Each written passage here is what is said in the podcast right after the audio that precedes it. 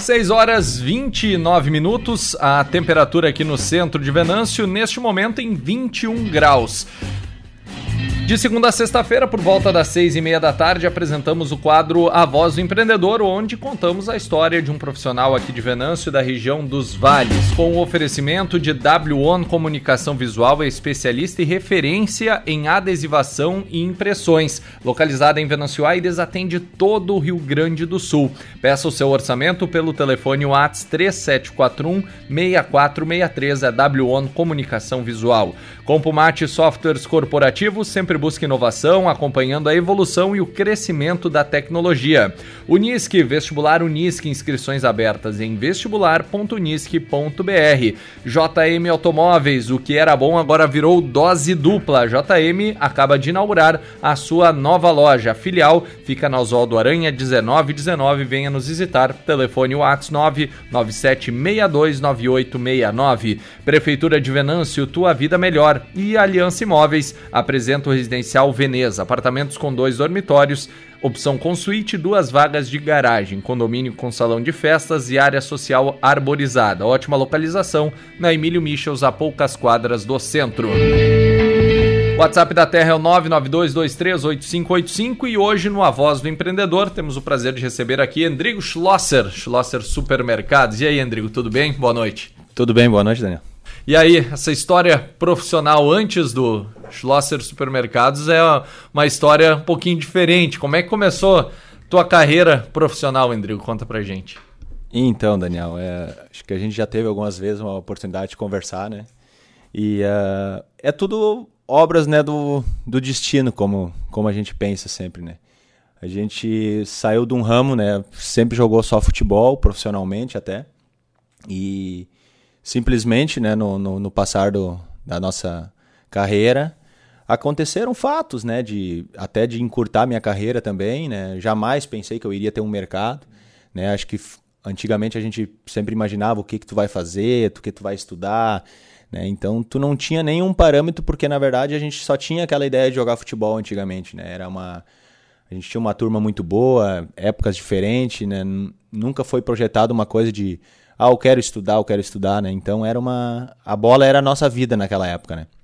Então uh, começou ali, né? Começamos no, na escolinha do Noca, né? Gurizada que a gente se dá bem até hoje, né? Turma do 85, 86, que a gente mantém contato também frequentemente. Então uh, a gente manteve uma turma boa. Uh, foram faculdades que a gente fez no futebol, na verdade. Isso é o que eu sempre priorizo. Acho que o futebol me deu um, uma faculdade na vida assim que eu jamais pagando eu iria aprender.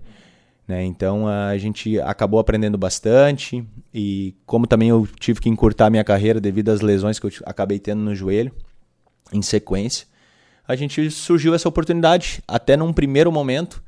Uh, também depois do futebol eu acabei uh, por três, três a quatro meses sendo representante de produto cosmético. Né? E passado isso também veio a oportunidade de a gente fazer a compra do, de um supermercado que tinha no bairro, né? que era um antigo mercado, um mercado sempre do mesmo tamanho que ele é até hoje, né, mas com uma estrutura diferente. E ali começou, né? Começamos a era o que a gente tinha no momento, se agarramos, né, com as, com as duas mãos, como diz, pela oportunidade, uh, sem experiência nenhuma, né, sendo que eu nunca trabalhei para começo de história, né? A não ser aqui a própria no próprio jornal, entregando o jornal, acho que esse foi meu meu primeiro emprego que eu já levava junto também. Então uh, foram momentos, acho que oportunidades e vontade, até por ser a grande oportunidade, porque no momento quando eu parei de jogar futebol, tu fica literalmente num mato sem cachorro, né? Porque tu não sabe nem por onde começar, por onde te agarrar e simplesmente tu tem que definir o que, que tu vai fazer e para que caminho tu vai seguir, né? De uma hora para outra ainda. Exatamente, porque eu comecei muito cedo, saí aqui do Guarani aquela época com 17 anos vendido. E até isso foi surpreendente para nós também, não nem esperava. Apesar de ter feito um bom campeonato, mas era uma coisa que a gente não tinha passado aqui ainda. E ali é uma transformação da vida pessoal, profissional, é literalmente uma coisa que tu não espera e que tu vai aprender. Essa é a faculdade que eu digo, né? Um dia tu tu dorme morando no, no campo da aviação ali, né? E no outro dia tu acorda no, jogando no Serra Dourada com jogadores que tu só viu pela TV e gente que tu só viu ali consagrado já e tu tendo que conviver achando que aquilo ali na verdade não são nem pessoas normais, né? E que tu só literalmente vê e são famosos e tal. Então é muda totalmente a vida da gente, né? E ali tu começa a aprender literalmente, daqui a pouco com o passar do tempo também foi me amadurecendo, foi me aperfeiçoando até meu próprio jeito de jogar e pressões que tu sofre, né, com, com essa parte. E em compensação, depois disso também, como foi uma carreira rápida, a gente também sempre me tive empregado só em clubes bons também. E só que aí veio esse esse a parte, né? Foi uma carreira apesar de ter jogado bastante tempo, mas foi uma carreira curta se tratando do que a bola poderia ainda me proporcionar, né? Poderia estar jogando até hoje, né? E já fazem praticamente 10 anos que eu parei, né? E são oito anos que a gente já tem no mercado, oito anos e pouco agora.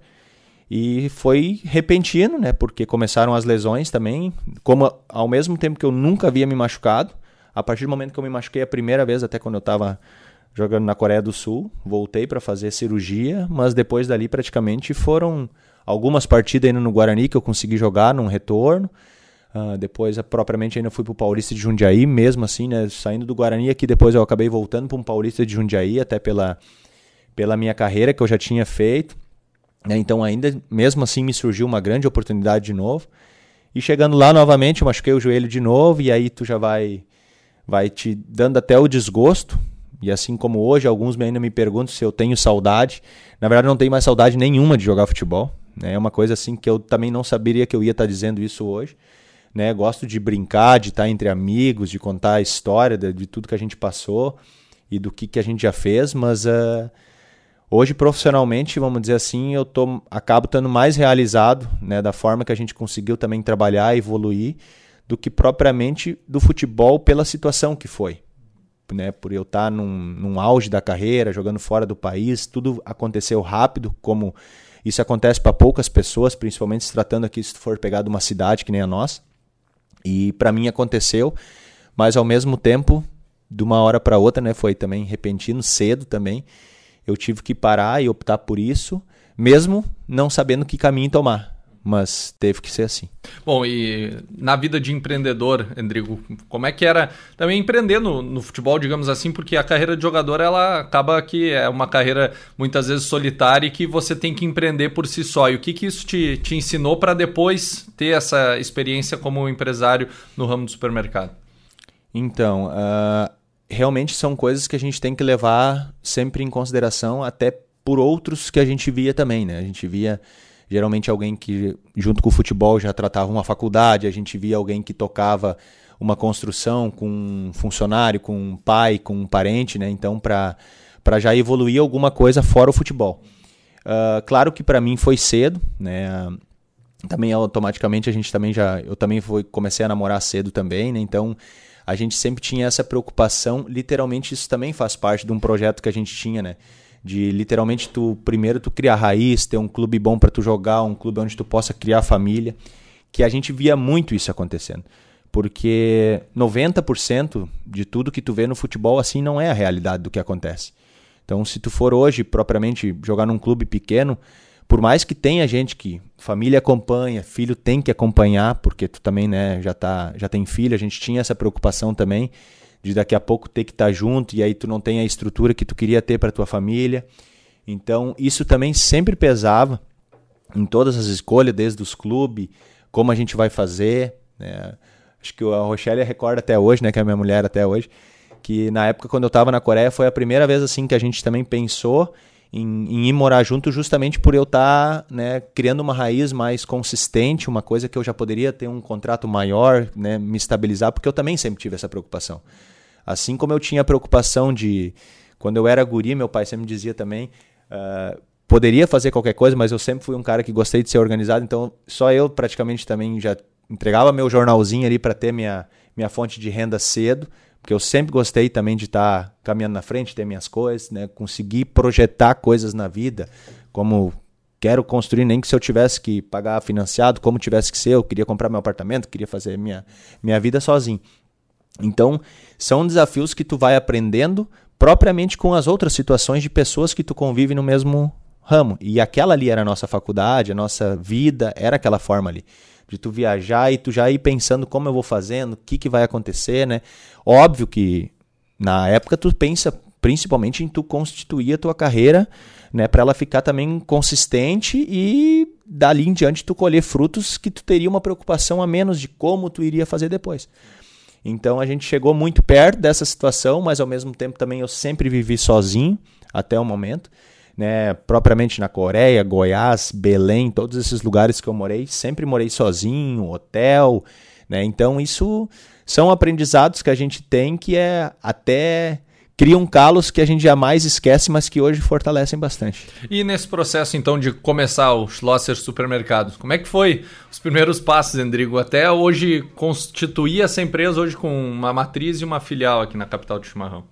É, acho que tinham amigos meus que me chamaram de louco, né? No início é, não, o Endrigo só pode estar louco, o que, que vai acontecer, né? Porque a gente lembra desse próprio mercado que eu, o, o primeiro que eu tive na matriz, que ele era um mercado que a gente terminava o treino, a gente ia lá tomar aquele refrigerante, comer aquele biscoito, né?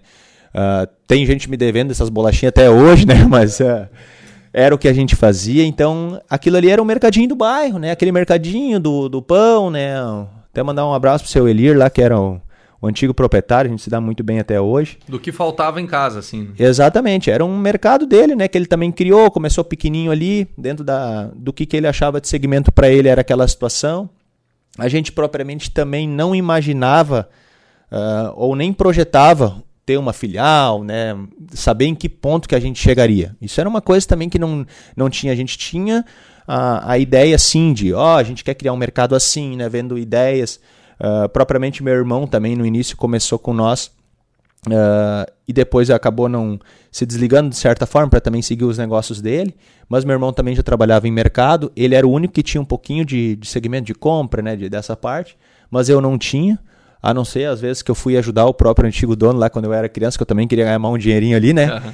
Aí então é, são situações assim que a gente não projeta crescimento, onde a gente vai chegar, que talvez hoje eu iria estar trabalhando no escritório, que eu iria ter uma filial mas são processos que literalmente uh, foram foi uma oportunidade que foi dada, né? Uma oportunidade criada. Uh, propriamente meu pai também, que foi um grande incentivador, que também nos auxiliou no início da loja. Sem ele, talvez não seria possível como foi, até pelo, pela circunstância, pelo, por tudo que envolvia, né? Era um risco, na verdade, que a gente corria. Então, ele daqui a pouco era o nosso suporte ali para qualquer eventualidade. E, na verdade, tudo funcionou muito bem, até muito acima do esperado. Né? A gente nunca precisou recorrer de algum empréstimo, de alguma coisa por um erro, do, né? daqui a pouco por estar tá começando não saber, eu vou comprar mais, vou comprar menos, vai vender, não vai vender. Então, era uma aventura que a gente só foi aprendendo fazendo. Né, independente de qualquer coisa, mas foi fazendo. E nesses quatro anos, eh, ou quase oito anos, na verdade, cerca de oito anos, que, que tu, tu atribuiria assim a, a, esse crescimento e essa consolidação do Schlosser Supermercados? Quais seriam os fatores ou o fator que tu acha que foi determinante? Então, Daniel, acho que são vários, né, assim, de propriamente de empenho. Por que, que as pessoas daqui a pouco escolheriam ir comprar no Schlosser com a estrutura que a gente tinha na época? Propriamente hoje não é uma estrutura na matriz ainda que oferece daqui a pouco um espaço que os nossos clientes mereceriam.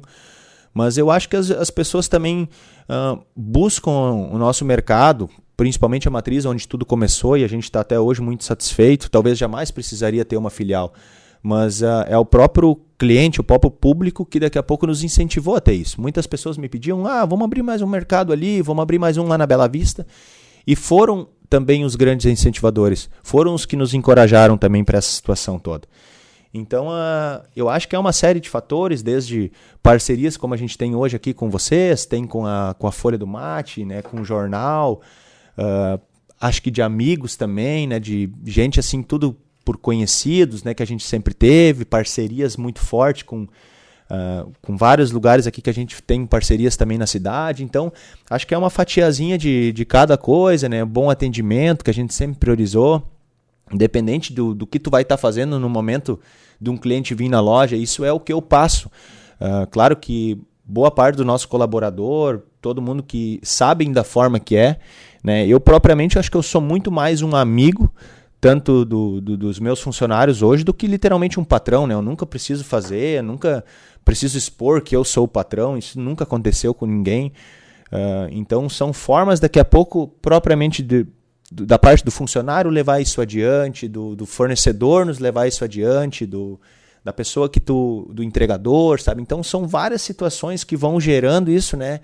Então, propriamente, eu e tu até tava trocando ideia e aproveitando também, acho que não é só o preço. Óbvio que a gente tem, talvez seja um dos mercados que mais tem a oferta, né? Que procure fazer oferta.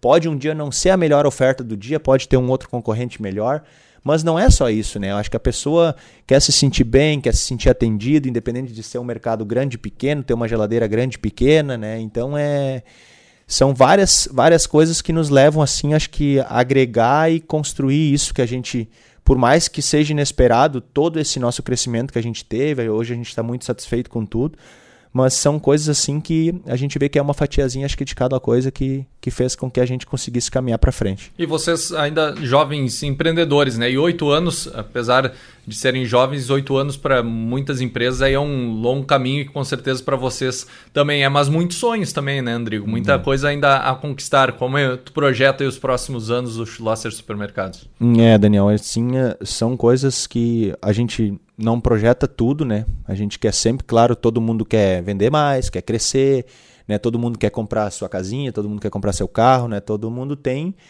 uh, creio eu, né? Talvez não todo mundo, mas uh, acho que a grande maioria quer ter alguma coisa para si, quer daqui a pouco ser propriamente ter seu negócio, que é hoje, uh, na minha visão, não, não são, pelo que eu passo mesmo, hoje a gente tem grandes desafios, principalmente parte de fiscalização, de imposto.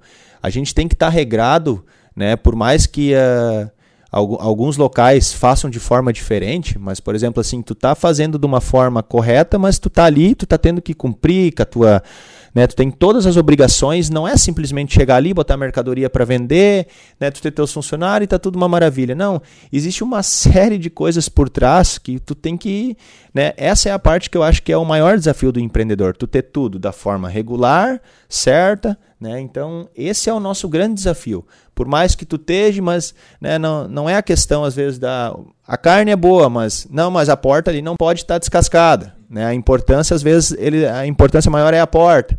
Então são coisas que, na verdade, são irrelevantes para várias coisas, mas é um foco que tu tem que passar por cima.